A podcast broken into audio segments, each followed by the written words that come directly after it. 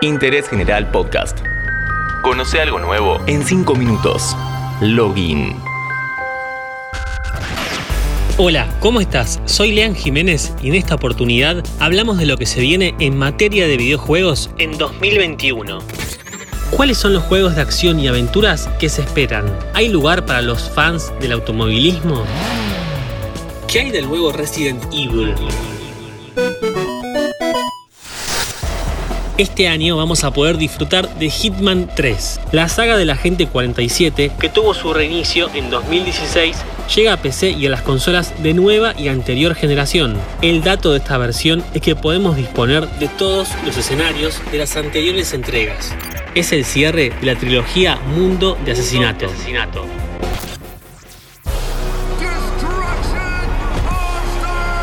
En 2021 también tenemos un nuevo Battle Royale, Destruction All Stars, una mezcla de Fortnite con Rocket League exclusivo para PlayStation 5.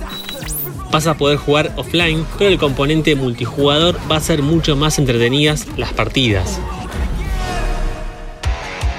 Yakuza Like a Dragon es la nueva entrega de la saga de Sega, ahora como RPG con combates por turnos y con un nuevo protagonista.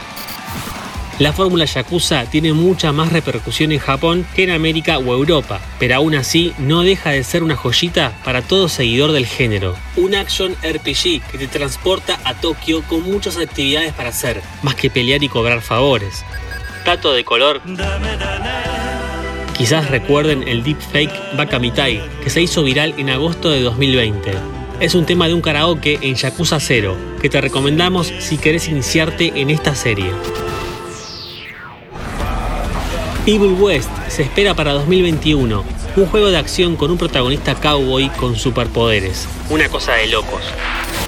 Es como si mezclaras Devil May Cry con el lejano oeste. Prince of Persia, Las Arenas del Tiempo, Remake, para PC, PS4 y Xbox One.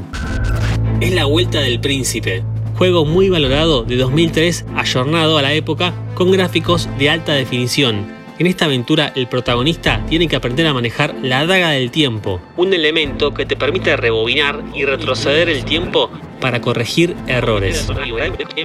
La empresa que estuvo detrás de esta saga es Ubisoft, pero con la llegada de Assassin's Creed la tuvo medio olvidada, así que es un buen momento para repasar esta aventura. Hablando de Ubisoft, Far Cry 6 es lo que se viene este año. Un nuevo título de la saga de acción en primera persona, Viajamos a Yara, un paraíso tropical ficticio, muy parecido a Cuba, gobernado por un tirano, Antón Castillo, a quien pone cara y voz Giancarlo Espósito, Gus de Breaking Bad. A monster. And give you this.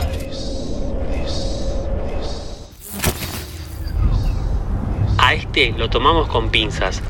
Cada War Ragnarok. Es muy esperado, pero tranquilos porque todavía no confirmaron fecha. Seguramente haya algún avance durante el año. Con mucha suerte llega a finales de este o a principios del 2022. Si tu idea es tener una Xbox Series X, vas a ser muy afortunado. Se va a lanzar Forza Motorsport, uno de los juegos de conducción más realistas. Como en la anterior generación, Microsoft tiene la exclusividad de esta franquicia, que te trae los mejores autos de competición y circuitos reales.